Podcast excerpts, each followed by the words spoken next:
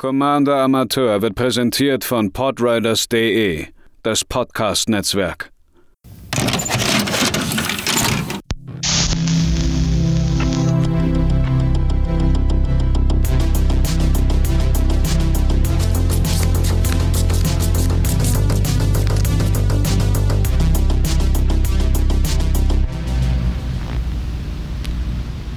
Herzlich willkommen, liebe Planeswalker, bei einem neuen Budget-Deck hier auf Commander Amateur, gebaut und vorgestellt von mir, Matze.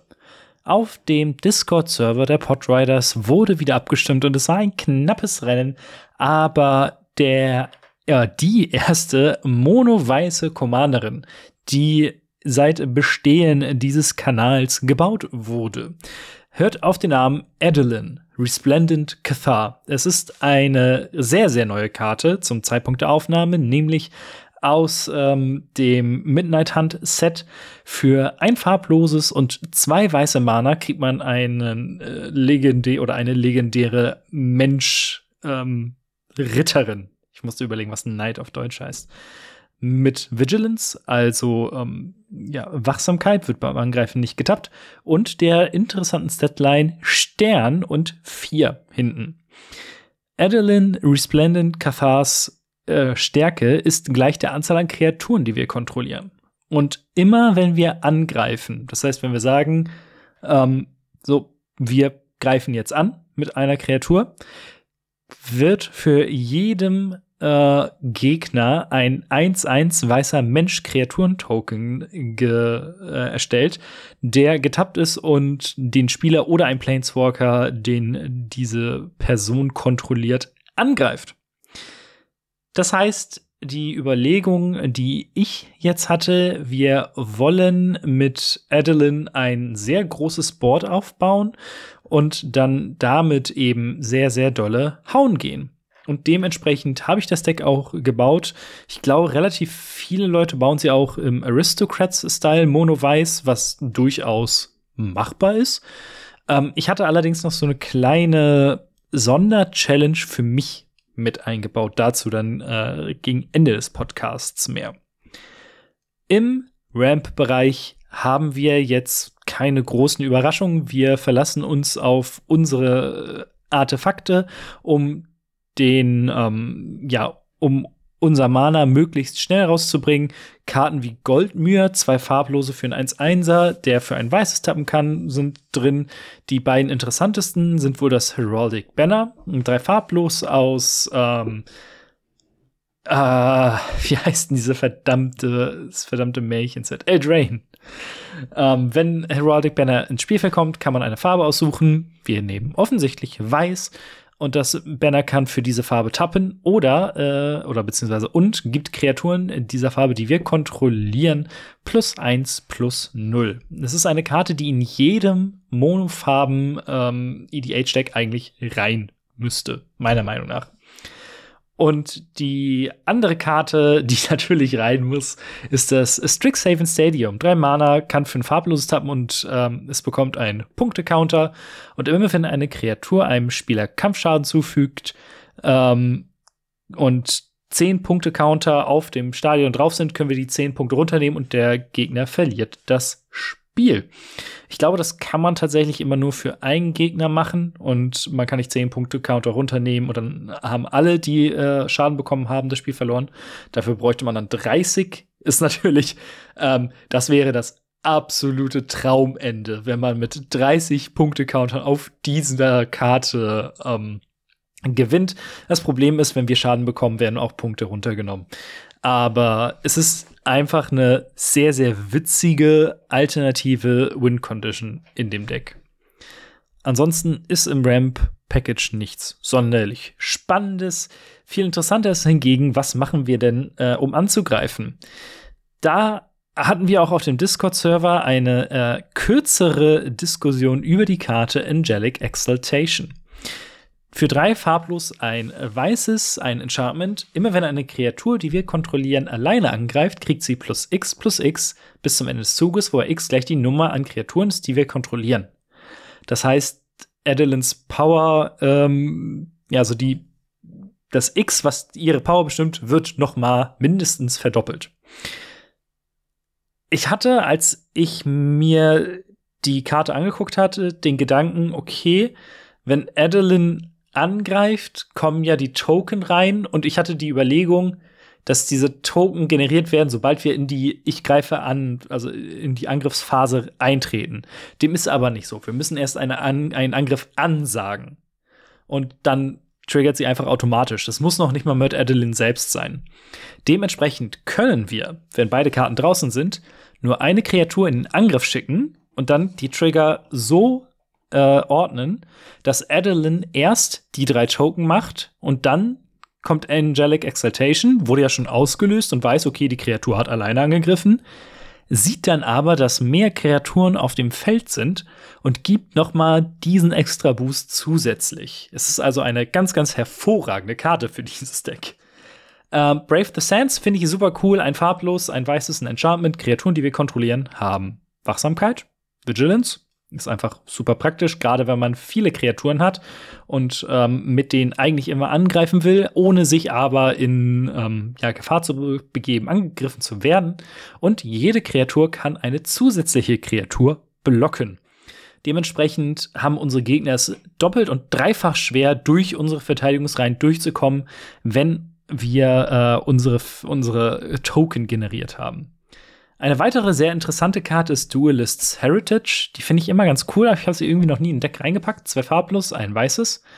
Immer wenn ein oder mehr Kreaturen angreifen, das ist so ein bisschen das Ding von unserem Deck, aber auch wenn Gegner angreifen, können wir eine beliebige angreifende Kreatur unserer Wahl bis zum Ende des Zuges Doppelschlag äh, haben lassen. Die kann man für sich selbst nutzen, die kann man nutzen, um äh, politisch vorzugehen und sagen, ey, wenn du die Person angreifst, kann ich ihr Doppelschlag geben und so weiter und so fort. Einfach eine spannende Karte. Und ähm, dann ist natürlich auch noch drin der Sun Titan. Er holt Dinge wieder, wenn er angreift. Besser wird's nicht. Allerdings hat er eine kleine Anti-Synergie mit ähm, einem ich möchte sagen, Mini-Punkt des Deckes. Nämlich, ähm, wir, ich habe ein paar Stacks-Pieces reingebaut. Um, und eine davon ist die Containment Priest. Äh, für zwei Mana, ein farblos, ein weißes, das ist eine 2-2er mit Flash. Und immer wenn eine Nicht-Token-Kreatur das Spielfeld betreten würde und sie nicht gecastet wurde, wird sie stattdessen exiled. Der Sun Titan ist die einzige Non-Bo mit dieser Karte und ansonsten müssen wir gucken, wie wir das Spiel aufziehen. Und wir müssen das äh, eigentlich langsam machen, da wir ja immer angreifen wollen. Dementsprechend ist es super cool, wenn wir zum Beispiel gegen diese ganzen Graveyard-Decks einfach eine Karte haben, die dafür sorgt, dass hier nichts passiert. Und dementsprechend habe ich mich dazu entschieden, diese kleine Antisynergien drin zu halten. Die anderen Stacks Pieces sind Rule of Law und Deafening Silence, beides ein Mana Enchantments. Rule of Law sagt, jeder Spieler kann nicht mehr als ein Zug, äh, einen Spruch pro Zug sprechen und Deafening Silence ist das gleiche für Nicht-Kreaturen-Sprüche. Wir wollen nicht immer alles aufs Feld rotzen, was wir auf der Hand haben. Dementsprechend ähm, fand ich die beiden eigentlich ganz passend, um die Gegner auf das Level zu holen, was wir brauchen ungefähr. Die andere Karte ist Martyr's Bond, eine ganz, ganz fantastische Karte, die ich nur per Zufall einge, äh, eingepackt habe, denn eigentlich äh, wollte ich, wie hieß sie noch, wie hieß sie noch mal, Martyr's Course haben. Ein, ähm, ja, ein Sec-Outlet für die äh, Token. Aber Martyr's Bond, vier farblos, weiß-weiß, ein Enchantment, wenn entweder diese Karte oder eine, ein anderer Nicht-Land-Permanent, die wir kontrollieren, in den Friedhof geschmissen wird, Token gehen in den Friedhof und hören erst dann auf zu existieren, muss jeder Gegner ein Permanent opfern, der damit ein Kartentyp äh, ja, sich teilt. Es ist so ein bisschen die weiße Version von den Grave Pact-Effekten, wie Butcher of Malakir, eben Grave Pact oder Dictate of Erebos. Und Dementsprechend machen wir es unseren Gegnern sehr, sehr, sehr schwierig, unsere Token zu blocken. Denn wir können die äh, immer wieder machen und haben kein Problem damit, wenn die sterben. Bei unseren Gegnern könnte das schon ein bisschen anders aussehen. Und zu guter Letzt, das letzte Stacks-Piece, also Stacks in Anführungszeichen, ist der Suture Priest. Ein farblos, weiß, 1-1. Immer wenn eine Kreatur unter der Kontrolle unseres Gegners ins Spiel kommt, verliert dieser Gegner ein Leben. Und die, der andere Effekt ist eine schöne Überleitung zur nächsten Kategorie. Denn immer wenn eine Kreatur unter unserer Kontrolle ins Spielfeld kommt, kriegen wir ein Leben. Wir haben ein paar Karten, die davon äh, profitieren, dass wir ganz, ganz viele ähm, Kreaturen machen oder die da irgendwie irgendeinen Effekt mit haben. Soul Warden besagt einfach immer, wenn eine Kreatur irgendwo ins Spielfeld kommt, kriegen wir ein Leben. Super. Benalish Marshall ist für drei Weiße ein 3-3er, wenn ich mich nicht täusche, genau, und gibt anderen Kreaturen, die wir kontrollieren, plus 1, plus 1. Man könnte das Deck noch mit ein paar mehr Anthem-Effekten äh, bauen. Ich habe mich jetzt nur für diesen einen entschieden, weil ich den Fokus auf andere Sachen gesetzt hatte, aber der Marshall ist einfach eine gute Karte für uns. Äh, Gold Knight Commander ist für drei farblos ein weißes, ein 2-2er. Aber immer wenn eine andere Kreatur unter unserer Kontrolle ins Spielfeld kommt, kriegen Kreaturen, die wir kontrollieren, plus 1 plus 1. Die Token von Adeline sehen sich gegenseitig. Das heißt, sobald die ins Spielfeld kommen, kriegen alle auch die Token automatisch plus drei plus drei, wenn wir drei Gegner haben. Und das ist schon echt nicht schlecht, wenn auf einmal statt 1-1er 4-4er da äh, rumtapsen. Und zu guter Letzt eine Karte, die dafür sorgt, dass wir auch durchkommen. Und ich hätte nicht gedacht, dass die in diesem Deck so gut funktioniert. Das ist Court Street Denizen. Zwei farblos, ein weißes, 2-2. Immer wenn eine andere weiße Kreatur, das ist bei uns alles, äh, unter der unter unserer Kontrolle ins Spielfeld kommt, können wir eine Kreatur unseres Gegners tappen. Das heißt, wir können, bevor die Blocker deklariert werden, uns aussuchen, das wird getappt, das wird getappt, das wird getappt. Und sofort sind äh, die Blocking Decisions deutlich, deutlich schwieriger. Wir brauchen jetzt allerdings dann auch noch irgendwie eine Möglichkeit, um alles, was wir auf dem Feld haben, zu beschützen. Gerade Adeline ist wahrscheinlich äh, ein Magnet für Removal. Die, neben den klassischen Indestructible äh, Spells haben wir sowas wie Shelter, was äh, einer Kreatur, die wir kontrollieren, bis zum Ende des Zuges Schutz vor einer Farbe unserer Wahl gibt und Scantrip, das heißt, wir ziehen eine Karte. Blacksmith's Skill ist für ein äh, weißes, das Permanent, den wir kontrollieren, Hexproof und Indestructible bis zum Ende des Zuges bekommt was haben wir noch? Äh, Dawn Charm und Holy Day sind zwei Karten, ähm, die jeden Kampfschaden oder jeden Schaden, nee, nur Kampfschaden, äh, verhindern in diesem Zug. Das heißt, es sind weiße Fog-Effekte. Wobei Dawn Charm für ein farbloses Meer, anstatt nur ein weißes, auch noch, wenn man das möchte, stattdessen eine Kreatur regenerieren kann. Oder ein äh, Spell-Counter, der uns anzielt. Was auch ganz witzig ist. Und ich hatte diese Karte damals und ich habe sie geliebt in Aufmarsch. Und dementsprechend bin ich sehr, sehr glücklich, dass ich sie hier reinpacken konnte. Das ist der Gust Cloak Savior. Es ist für 5 Mana ein 3-4er fliegend. Und er hat die tollen Text. Immer wenn eine Kreatur, die wir kontrollieren, geblockt wird, dürfen wir diese Kreatur enttappen und sie aus dem Kampf entfernen selbst wenn eure Kreaturen äh, Vigilance haben, gilt dieser Text. Das heißt, ihr könnt sie aus dem Kampf rausnehmen, selbst wenn sie geblockt werden. Das ist schon mal wichtig. Wenn wir jetzt unsere 1-1er generieren, rennen die meistens oder höchstwahrscheinlich irgendwie in der Wand. Wenn wir es nicht irgendwie hinbekommen, sie zum Beispiel mit dem Court Street Denizen runterzutappen. Der Gastcloak Savior sagt aber, ja klar kannst du sie blocken, dann darf ich sie aber enttappen und aus dem Kampf rausnehmen. Und ähm, das sorgt dann auch äh, für irgendwelche, ähm, ja, wenn, wenn irgendwelche Tricks angewendet werden. Ähm, wobei man hier beim Timing aufpassen muss, ähm, der Savior triggert nur einmal und zwar in der ähm, Declare Blocker Phase. Sobald angesagt wird, hier, ich habe geblockt, kommt der Gastcloak Savior und fragt, möchtest du sie rausnehmen? Dann sagst du ja oder nein. Und wenn du nein sagst, kann man das an einem späteren Zeitpunkt nicht mehr machen. Aber so kann man tatsächlich eine ganze Menge an Kreaturen ähm, einfach schützen. Zum Beispiel auch vor Flash-Kreaturen. Wenn eure Gegner auf einmal irgendwas reinflashen und blocken und dann sagt ihr, ja, oh, ist ja blöd gelaufen, ich nehme sie aber wieder raus. Ich mag die super gerne. In der Interaktion haben wir die klassischen Sachen wie Disenchant oder Crip Swap. Ähm, zwei Karten, die ich ganz cool fand, ist einmal Cathar Commando, ist jetzt auch aus Midnight Hand, ein farblos, ein weißes, drei Einser für, mit Flash. Und für ein farbloses kann man ihn opfern und ein Artefakt oder einen Charmin zerstören. Ist super praktisch. Ähm, Oblation ist so eine Karte, die ich damals nie verstanden habe, die ich aber ganz cool finde in diesem Deck. Zwei farblos, ein weißes. Der Besitzer eines Nicht-Land-Permanents ähm, mischte diesen zurück in die Bibliothek und zieht zwei Karten für ein Instant. Entweder können wir damit irgendwas loswerden von unseren Gegnern, geben denen allerdings zwei Karten, oder wir sagen einfach, ach ja, den einen Token, den möchte ich nicht haben, der wird jetzt einfach verschwindet im Nichts. Dafür kriegen wir zwei Karten. Für drei Mana, Instant ist ganz äh, solide und eine Karte, über die ich mich sehr, sehr gefreut habe, dass ich sie hereinpacken konnte. Ich weiß nicht, wie gut sie in dem Deck ist. Oder generell, wie gut sie generell ist. Aber Ravnica at War. Für drei farblos ein weißes. Eine Hexerei besagt, dass alle mehrfarbigen Permanents ins Exil geschickt werden.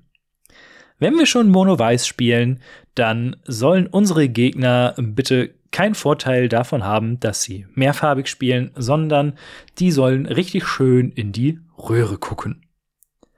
Nun aber die Frage, mit welchen Karten gehen wir denn außer mit Adeline sehr weit? Da habe ich zum Beispiel nach der ersten Iteration des Decks sehr stark nachbessern müssen, weil mir dann irgendwann aufgefallen ist, wir haben gar nicht so viele Token-Generatoren neben Adeline. Und da haben wir nun äh, ein paar Klassiker, sowas wie Increasing Devotion, drei farblos, weiß-weiß und man macht fünf weiße 1-1 Mensch-Kreaturen-Token. Die Karte hat aber auch Flashback für sieben und weiß-weiß und wenn man aus dem Friedhof spielt, äh, macht man zehn weiße 1-1 äh, Human-Token. Uh, Core the Copper Codes ist eine sehr spannende Karte, die ich mal ausprobieren möchte. Zwei farblos, weiß für ein Instant. Und äh, hat Strive. Das bedeutet, dass der Spruch für jedes Ziel, außer dem ersten, was man auswählt, ein farblos und ein weißes mehr kostet. Und für jedes Ziel, was man ausgewählt hat, macht man x11 weiße Mensch-Soldaten-Kreaturen-Token, wobei x gleich die Anzahl der Kreaturen ähm, ist, die diese, ja, diese Person kontrolliert. Dementsprechend sollte ein anderes Token-Deck am äh, Tisch sitzen, seid ihr immer mindestens gleich auf damit. Und zu guter Letzt finde ich super cool. Äh, Prava of the Steel Legion aus Commander Legends, zwei farblos, ein weißes, eins Vierer. Solange es unser Zug ist, haben Kreaturen Token, die wir kontrollieren, plus eins, plus vier. Eine irgendwie sehr witzige Fähigkeit, wie ich finde. Und für vier Mana, drei farblos, ein weißes, können wir einen 1-1 weißen Soldatenkreaturen-Token machen. Es ist keine großartige Kreatur, ich finde sie aber irgendwie passend und ich wollte immer mal irgendwie ein Deck mit ihr bauen. Und da dachte ich mir, mein Gott, passt hier ganz gut. Und äh, zwei Karten, die in dieser Kategorie noch mal richtig reinknallen, ist einmal Launch the Fleet. Ein farblos für eine Sorcery. Hat ebenfalls Strife, wobei Strife-Kosten ein farbloses ist. Und die besagt, bis zum Ende des Zuges hat eine beliebige Anzahl an Kreaturen, die wir kontrollieren, immer wenn diese Kreatur angreift, packe einen 1-1 weißen Soldatenkreaturen-Token aufs Spielfeld, der getappt und ähm, angreifend ist. Wenn wir also vier Mana bezahlen und vier Kreaturen haben, mit den Angreifen kriegen wir vier weiße, weitere 1-1 weiße Soldatenkreaturen-Token, die dann auch noch mit Adeline zusammen und so weiter und so fort. Ihr merkt, wo das hinläuft. Ähm, unser Board sollte eigentlich immer sehr gut gefüllt sein. Wenn jetzt Adeline nicht draußen ist, brauchen wir irgendwie eine andere Möglichkeit, um ähm, Leute zuzuhauen. Dafür haben wir den Geist Ornate Monk, drei farblos, weiß-weiß, ebenfalls mit Vigilance. Witzig, wusste ich gar nicht. Und Stern Stern.